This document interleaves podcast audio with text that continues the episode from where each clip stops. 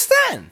¿Cómo están? Espero que estén muy bien. Hoy es lunes. Lunes con energía, con pasión, con emoción, con ánimos, con acá. El feeling del inicio de semana siempre es bueno. Bueno, a veces no tan bueno, pero hoy es bueno. Hoy es un buen feeling y bueno, ya. Bienvenidos a un episodio más del show de Fuchibol. Hoy estaremos dándonos un baño europeo. ¿Por qué digo europeo? Porque vamos a hablar de los cuartos de final de la Champions League, de la UEFA Champions League, donde hay partidos muy interesantes y hay mucho que hablar en poco tiempo, porque pues ya vi que el pasado eh, episodio de la fecha FIFA duró un buen, duró 25 minutos y yo pensé que nada más había durado como 15 y no. Yo quiero que esto sea dinámico, rápido y para que lo dijeran así, para que, para que puedan disfrutar y tengan también su tiempo de hacer las otras cosas que tienen en el día. ¿Por qué? Porque pues hoy estoy haciendo un pequeño trabajito aquí de 15 minutos y lo puedes escuchar. Puedes escuchar esta hermosa voz que yo tengo, ¿verdad? No, no, no. Qué cosas. Pero bueno, vamos a hablar un poco más de esta semana de la Champions League porque son los cuartos de final de ida y en general vamos a hablar de los cuartos de final, también del camino que vienen teniendo los equipos que llegaron hasta esta instancia y que, bueno, el camino que han tenido que pasar en la liga, eh, tanto en la liga, Copa y tanto en el torneo de la Champions League. Pero bueno, vamos a empezar de los partidos, pues, no, no voy a decir de menor importancia, porque todos son muy importantes y la verdad que todos son muy buenos, pero tienes que sacar un peor y un uno mejor. Me parece que el, el partido, ¿sí? El partido con menos trascendencia es el del Chelsea y el Porto. Y fíjense, yo soy un aficionado del Chelsea, pero tengo que decir que el de menos trascendencia de los cuatro es el Chelsea-Porto. ¿Sí? Y el de más trascendencia, pues claramente es el Bayern contra el Paris Saint Germain. Para mí, todos podemos tener un, una, eh, una idea diferente de estos partidos. Para algunos tal vez puede ser el Bayern, el que diga el Real Madrid contra el Liverpool. Me parece bien. El City Dortmund, o porque no también el Chelsea Porto, el de más trascendencia. Pero no, yo creo que no, esta ocasión. El Chelsea y el Porto es el de menor trascendencia y el del Bayern y el del PSG con mayor. Pero bueno, vamos a empezar con este, con este duelo de, de titanes. Vamos a ponerlo así, porque también merecen ser alabados el Chelsea y el Porto. Un Chelsea que con el señor Tuchel, Tuchel, para los, ay, para los, pues sí, los eruditos, ¿no? Tuchel, Tuchel. Pero bueno, ya saben que en este podcast lo mencionamos como es, porque la otra vez mencioné Holland y me dijeron que ya no dijera Holland. No importa, lo voy a seguir diciendo, pero Tuchel, Tuchel, como ustedes quieran decirle, ha hecho un gran trabajo con el Chelsea. Y sinceramente, yo me pongo en la postura de un aficionado del Chelsea, porque soy uno, soy un aficionado, y digo, creo que ha hecho un mejor trabajo que Frank Lampard. Algo que se le debe reconocer a Frank Lampard en su tiempo fue que hizo muy poco, fue que hizo mucho con muy poco, que diga. Hizo mucho porque prácticamente agarró un equipo joven y los llevó hasta Champions League. En eso se le aplaude a Frank Lampard, se le valora muchísimo el tiempo que estuvo en la institución del Chelsea, pero sinceramente ya no estaba a la altura del Chelsea una vez que pues empezó a combinar los nuevos refuerzos con su plantilla actual, empezó a fallar el mediocampo, la delantera no conectaba, no se veía eh, un cambio como el que se quería con estos nuevos refuerzos que es Ziyech, Werner, ay Dios mío, Havertz Thiago Silva y el mejor refuerzo que pudieron haber traído es Eduard Mendy a la portería, que creo que fue el que mejor le salió. Era el menos pensado y el que mejor salió, porque digo, si te platico de Timo Werner y si te platico de Havertz, son un desastre. Son un desastre en el terreno de juego, tanto con Alemania porque acabamos de ver el miércoles el partido contra Macedonia del Norte, lo que falló Timo Werner, lo que falló Timo Werner, lo que falló Timo Werner es para regresarlo y enseñarle cómo definir ante la portería, tener la portería enfrente y desechar una jugada de gol. Es increíble. Ya quería llorar. Porque Timo Werner no se le ve mejoría, no se le ve mejoría. Lo trajeron como delantero central y ahora funciona como hasta extremo. Eh, por esa parte, bueno, ok. Está funcionando como asistidor en vez de anotador. por lo que ya nos hemos dado cuenta. Pero bueno, ya eso es más en general a Timo Werner. Pero la plantilla en sí con Frank Lampard no congeniaban. Y ahora con Tuchel ya podemos ver un Chelsea diferente, un Chelsea que al Atlético de Madrid le jugó, le supo llegar, le supo anotar esos tres goles de marcador global, ¿no?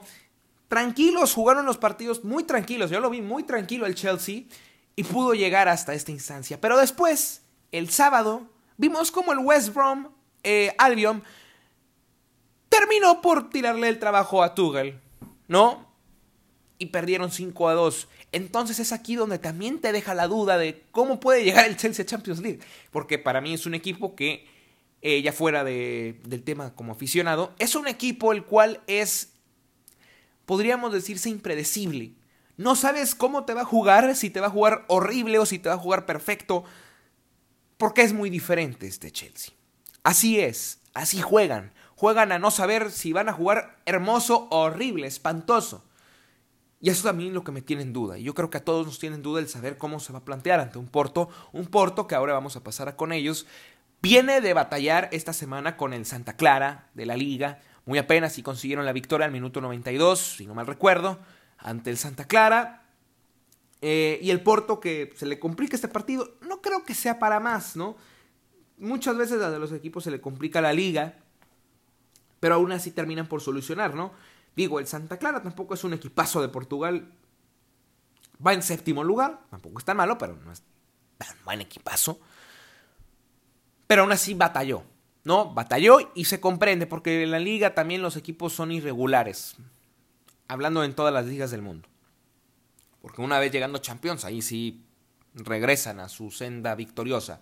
Pero el Porto viene también de ganarle a una Juve insípida, una Juve que no plantea juegos que no crea, que también podríamos decirse que por una parte, pues el ego, no voy a decir de, un solo jugador, sino de varios, porque se ve cómo a veces tenían las jugadas claras para únicamente darles el pase a sus, a sus, compañeros y no aprovechaban y terminaban por ser individualistas y eso terminó por llevarle a la Juve pues un juego malo y el no poder llegar a los cuartos de final.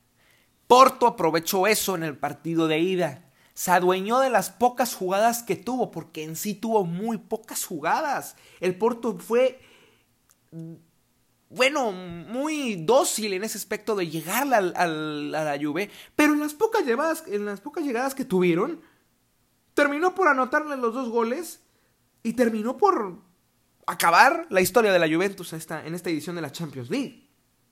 Es un Porto que también viene mostrando una gran calidad, un Porto que viene planteándose muy bien y que me parece que con Marchesín de arquero, que ha estado fenomenal, nunca me había tocado ver a Marchesín así de esa manera como en ese partido ante el conjunto de la Juventus. Increíble, estuvo fascinante. Luego vimos a un Porto de, en el partido de vuelta que batalló. ¿Sí? Sabía que iba a batallar el Porto. El Porto ya sabía que la Juve se lo iba a complicar y se llevó hasta la instancia de los tiempos extras.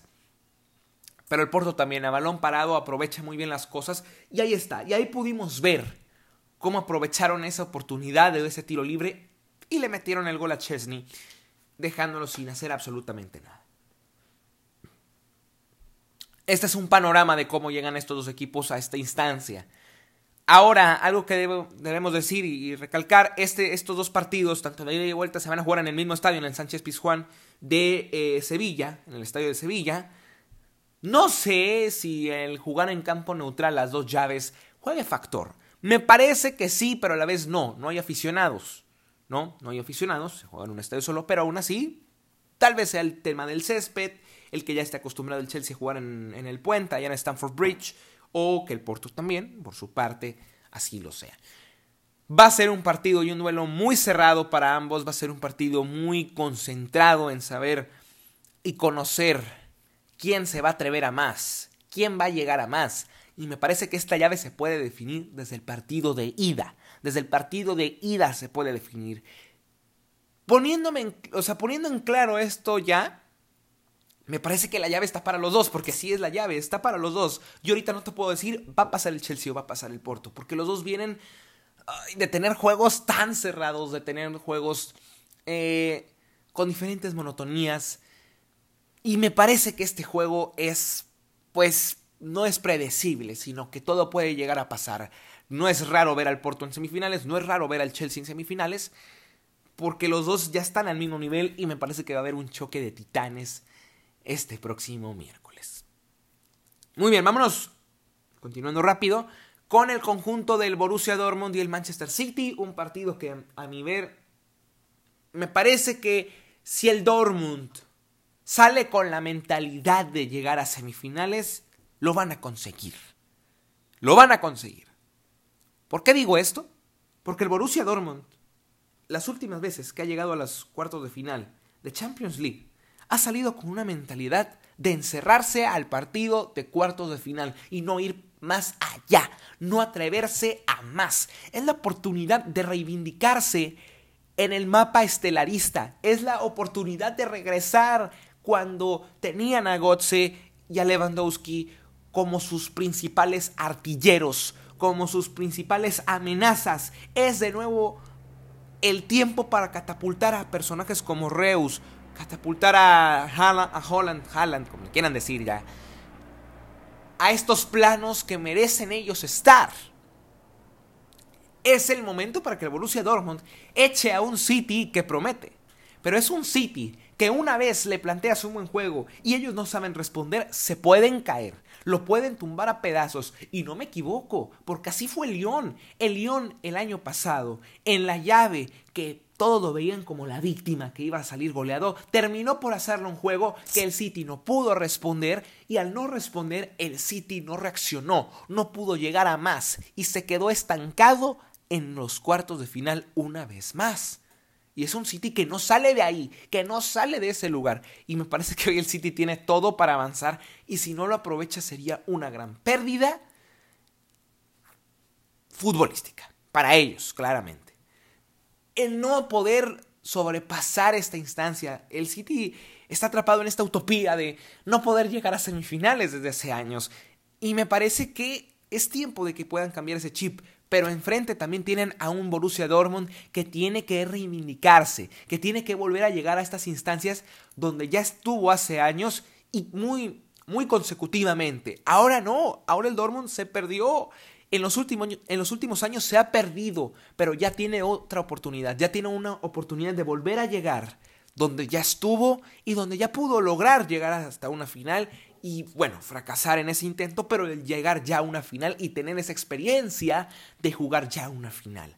Algo que el City aún no tiene. Entonces me parece que los dos están necesitados. Por un lado, un City que ya tiene esas ganas, esa necesidad de avanzar a unas semifinales y estar entre los últimos cuatro para así catapultarse y ser de los principales al título, porque ahorita lo es. Y a un Dortmund que tiene que reivindicarse. El Dortmund para mí tiene que reivindicarse. Y es que este fin de semana acaban de perder con el Frankfurt en un partido que era de ellos, tenían un empate, pero parecía así terminar, y el Frankfurt se lo sacó al minuto 86, le saca el partido y termina la historia para el Dortmund en ese partido. Me parece que el Frankfurt, con muy poco, pudo también sacar su victoria. ¿Puede esto llegarte a decir que el City tal vez con poco le pueda ganar al Dortmund? Pues no. Porque también el City es muy irregular en términos de Champions, en Liga no. En términos de Champions, me parece que es un City muy irregular.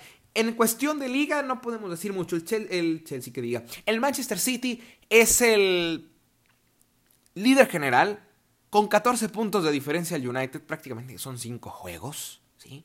Que ya quedan 7 si no me equivoco. Entonces ya, el City es campeón. Una o dos jornadas para que el City ya se corone. La diferencia es muchísima. Y vienen teniendo juegos muy buenos en la Premier League. Entonces, creo que por ese aspecto no hay que meternos tanto porque sabemos ya muy bien. Le vienen de ganar a Leicester.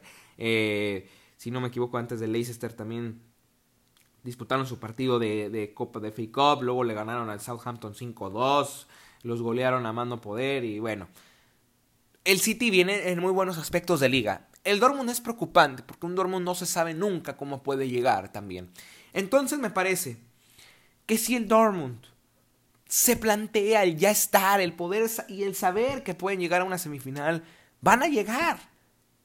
Pero si se cierran en la mentalidad que también ha tenido el City en las últimas dos temporadas de Champions League, pues ahí está. Pueden volver a fracasar. Me parece que para los dos es un fracaso rotundo. El que pierda va a fracasar una vez más. Uno, teniendo las mismas oportunidades de todos los años y volviendo a caer en la misma instancia de todos los años. Y otro equipo que tenía la oportunidad de reivindicarse y la puede perder. Me parece que aquí es muy importante también este partido, a pesar de que no lo vean así muchos. Es muy importante porque o se abre un panorama o finalmente se quedan así por mucho tiempo. Porque el Dortmund está necesitado de llegar a una competencia europea porque ahorita, en este momento, se puede quedar fuera de una competencia europea. El Leverkusen, una victoria más y los va a superar en la liga y los va a arrojar hasta el sexto lugar. O sea, los mandaría a jugar el repechaje de la Europa League. Y ya estamos hablando de malos aspectos del Borussia Dortmund, ¿eh? y es preocupante. Entonces el Dortmund, si quiere regresar a una instancia final, tiene que hacerlo ante el City. Y va a dar un una campanada tremenda si lo hace. Me parece que lo tiene que hacer el Dortmund. Y el City tiene que también sintonizarse. Porque es un City que ya lo había hablado dos capítulos atrás, dos episodios atrás. Que si uno no aprovecha, se cae a pedazos el equipo. ¿Por qué? Ya lo han visto. Ya lo hemos visto los últimos años. Lo hemos retomado. Y se puede ver que si tú le juegas a un City de una manera muy sosa al principio, pero cierras con todo, podríamos decirlo así, vas a aprovechar al City. Vas a desbancarlo, vas a desequilibrarlo. Y una vez desequilibrado el City, ahí es cuando falla. Un City que tiene que buscar el equilibrio en cuestiones de defensa y ataque, porque el medio campo lo veo muy bien, pero en defensa y ataque. En defensa, el tratar de que jugadas de menor nivel lleguen a ser gol. ¿Sí? Y en el caso de la delantera, aprovechar absolutamente todo lo que tengan. Porque podemos sacar casos como los de Raheem Sterling, porque Raheem Sterling pudo haber dado dos clasificaciones al City a semifinales y no lo hizo. Pero bueno, estará por verse. Un duelo que está muy cerrado. Me voy a que el City por muy poco le va a sacar la ventaja al Dortmund y que puede llegar a semifinales. Pero es un Dortmund también que no se sabe cómo se va a plantear y ese ese el no conocer, el dudar de cómo se va a plantear también juega un papel importante en esta eliminatoria, tanto así que no se me hace descabellado que el Dortmund le gane al City. Se me haría algo más que perfecto para ellos, porque es el momento, es la oportunidad una vez más. Vámonos con otro partido. Madrid y Liverpool. Creo que en el papel es otro de los partidos que la verdad, pues está muy cerrado. Porque todas las llaves están muy cerradas. No hay, no hay, no hay algo disparejo. Sinceramente, de los cuatro es el que menos me apetece a mí. Pero que tiene mucha relevancia. Para muchos. ¿Por qué? Porque la mayoría le va al Madrid o equipos de mayor trascendencia. Pero me parece que en, mis gustos personales, eh, este juego es, pues, podría decirse, no repetitivo, porque repetitivo sería así de decir que se repite cada temporada. No es así, pero el que Liverpool casi siempre esté jugando con los equipos españoles, no, ya no genera el hype de antes. Porque es un Liverpool que una, una vez que juega con estos equipos, porque recientemente ya jugó con el Atlético, con el Barcelona y con el Madrid. En tres temporadas seguidas ha jugado con, o sea, con uno de ellos, ¿no? En la final del 2018 con el Madrid, en el 2019 jugó con el Barcelona y en el 2020 jugó con el Atlético, ¿no? En dos de ellas salió muy mal. Y las dos ante Madrid, ante los equipos de Madrid, ante el Atleti y contra el, Atleti, el Real Madrid. Y por otro caso, tenemos al Barcelona que le jugó horrible las semifinales y perdieron 4-0 por temas de confianza. Pero ¿qué sucede aquí? Que veo un Madrid instalado en las semifinales, es raro, sí, pero veo un Madrid instalado en las semifinales porque es un Liverpool que a pesar que ha crecido muchísimo en los últimos meses, a comparación de hace, no sé, diciembre, que atravesaron por una sequía tremenda. Vamos a decir que ha mejorado en los últimos 10, porque sí, decir que en, en los últimos meses, es más, en el último mes, ha tenido diferentes mejoras, entonces esto puede ser una confianza para los jugadores y para llegar a más. Pero me parece que en el papel el Madrid va a vencer sin problema alguno al Liverpool. A lo que yo creo. Por eso a mí se me hace el menos interesante de los cuatro. Porque yo siento que el Madrid ya tiene esta llave para poder pasar. Tampoco tiene un rival súper dócil enfrente. Sabemos que viene siendo uno, el actual campeón de la Premier League. Eh, y el, campeón, uno de los más recientes campeones de Champions League, pero ha perdido piso, ha perdido nivel. El City ha ido a la baja y luego intenta subir, pero ya es muy tarde para intentar otra vez subir. Ahorita en estos momentos se está quedando sin Champions League la próxima temporada. Y jugadores como Salah, como Firmino, como Allison me parecen me parece que siempre tienen que estar en la Champions League. ¿No? Son jugadores que tienen que estar en el plano estelarista y el City, los, el Liverpool, caray, cómo me confundo con esos equipos ingleses. El Liverpool no lo está haciendo así, no les está cumpliendo la vara donde deben de estar. Y es por eso que a mí se me hace el menos llamativo, porque el Madrid tiene viene en un buen momento. Viene en el momento en el que se está acercando otra vez a la pelea del título de la Liga Española, porque el Atlético de Madrid la dejó ir, ¿sí? O sea, teniendo un partido, imagínense que a tal punto hubo una jornada donde yo vi, iban 7 o 10 puntos adelante del Madrid y del Barcelona con un partido restante. Perdieron ese partido restante y si lo hubieran ganado, hubieran ido 13 arriba.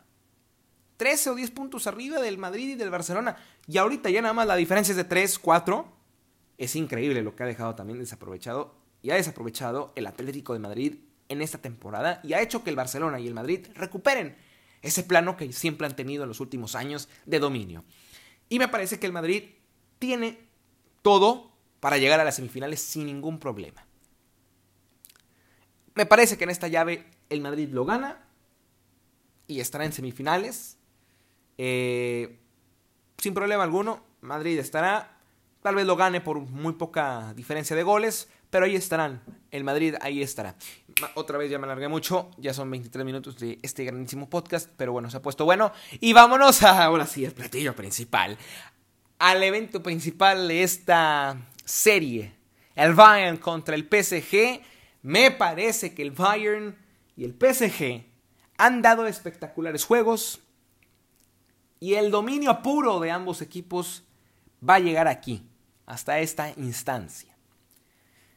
Bien, analizando al Bayern, hemos visto el panorama en Bundesliga. Me parece que ya ganándole al Leipzig este pasado sábado, está más que claro que ellos van a ser los campeones una vez más de la Bundesliga. El caso del PSG en liga es es sorpresa, es sorpresivo, porque sinceramente, con los equipos que no deberían de batallar, están batallando. Con los equipos que no deberían de batallar, están batallando increíblemente. Una liga que para mí está servida para este tipo de equipos como el PSG o inclusive el Lille. El Lille también eh, en, las últimas, eh, en los últimos años siempre está un puesto abajo o dos del PSG, pero ahora sí aprovechó que el PSG está de una manera desbalanceada el Lille aprovechó y ahorita ya son líderes de, esta competencia, de la Ligón. Pero es tristísimo, es tristísimo eh, que, que, el PSG, teniendo esta liga a sus pies, a su mando, como es el caso del Bayern en la Bundesliga, siempre teniendo a sus pies esta liga, en la liga alemana, es el caso del PSG, siempre tienes a los pies la liga francesa, pues ahora no, el Lille se la está arrebatando a falta de que termine ya en algunas semanas esta liga. Y sería muy sorpresivo. Porque Inclusive el Lyon, si gana y el PSG pierde alguno de sus otros juegos, va a mandar al PSG hasta un posible repechaje de Europa League. Ya estará por verse en el cierre de la Ligón. Pero en la liga es algo increíble, ¿no? Ocho juegos perdidos del PSG. Ocho juegos perdidos hasta el momento. Siendo que en la temporada pasada, en la de 2019-2020, y en la 2018-2019 perdió el mismo número. Si juntas esas dos temporadas, la 18-19 y la 19-20, suman ocho juegos perdidos entre las dos temporadas. O sea, los juegos que perdió en dos temporadas, ahora los perdió en una sola. Es para pensar que también el equipo ha venido a la baja y que en varios aspectos les han visto la cara con algunos de sus fichajes. Otros no. Otros como Keylor Navas en la portería me, me parecen espectaculares, pero hay otros, hay otros jugadorcitos que en la delantera no aparecen. Hay otros que sí, y que parecen carros de Fórmula 1 y que arrasan con los demás arqueros. Pero hay otros jugadorcitos que prefieren irse a fiestas y no estar en forma. Pero bueno, al que engañan son a sus fans. Pero el PSG merece más. Y me parece que el PSG, si no logra ganarle al Bayern, porque en el papel está muy complicado, tiene que reestructurarse y darle limpia a estos jugadores que para mí están ocupando un puesto que alguien puede tener ahí, en esa zona delantera alguien puede ocupar un mejor lugar. Ustedes se imaginarán quién. Por otro lado, Verati no va a estar. Verati es un gran centro y quien va a faltar. Eh, es para, para pensar, señores, para, para pensar que Verati no esté. Este gran centro va a hacerle mucha falta al PSG en este partido. En el lado del Bayern tenemos a un Lewandowski que se va lesionado por un mes y que no estará. Pero me parece que el Bayern, a pesar de que no esté Lewandowski, tiene artilleros de gran nivel. Genabri y Sané te pueden comer las bandas y el centro todo el tiempo que tú les des ese espacio. Ahora sí, ¿Quién va a entrar en ese puesto de Lewandowski? A mi parecer, Choupo-Moting va a estar ocupando el puesto de Lewandowski. Pero ya centrándonos en los dos partidos, el dominio va a ser claro en ambos equipos, las llegadas vamos a tener. Esperemos que no nos den un partido como en la final, que nada más fue de 1-0. Esperemos ver goles y ver una actitud distinta de los dos equipos. ¿Por qué? Porque en el papel al Bayern le tocó un, un Alacio muy fácil, un equipo muy fácil. Ya lo pudieron ver. Y por otro lado, el PSG tampoco batalló con el Barcelona. Y es aquí donde se tienen que desprender de esos partidos que ya vienen eh, teniendo. De fácil acceso. Ahora sí, este choque va a estar interesante. Y me parece que es el partido más esperado por la mayoría, porque es el que más genera, el que más morbo genera, y porque en verdad sabremos si el Bayern está para campeonar una vez más la Champions League, o si el PSG ya se pone entre los cuatro finales una vez más, y también puede ser el estelarista, que tiene que ser el PSG, porque el PSG está forzado a ser el estelarista, que no ha sido en los últimos años. Sus adquisiciones fueron para llegar a ser lo que no están siendo. Entonces me parece que aquí el que las lleva de ganar puede ser el Bayern y el que las lleva de perder el PSG.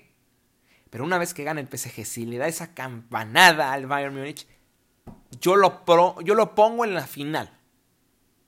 Yo lo pongo en la final. Si tú le ganas al Bayern Múnich, lo pongo en la final.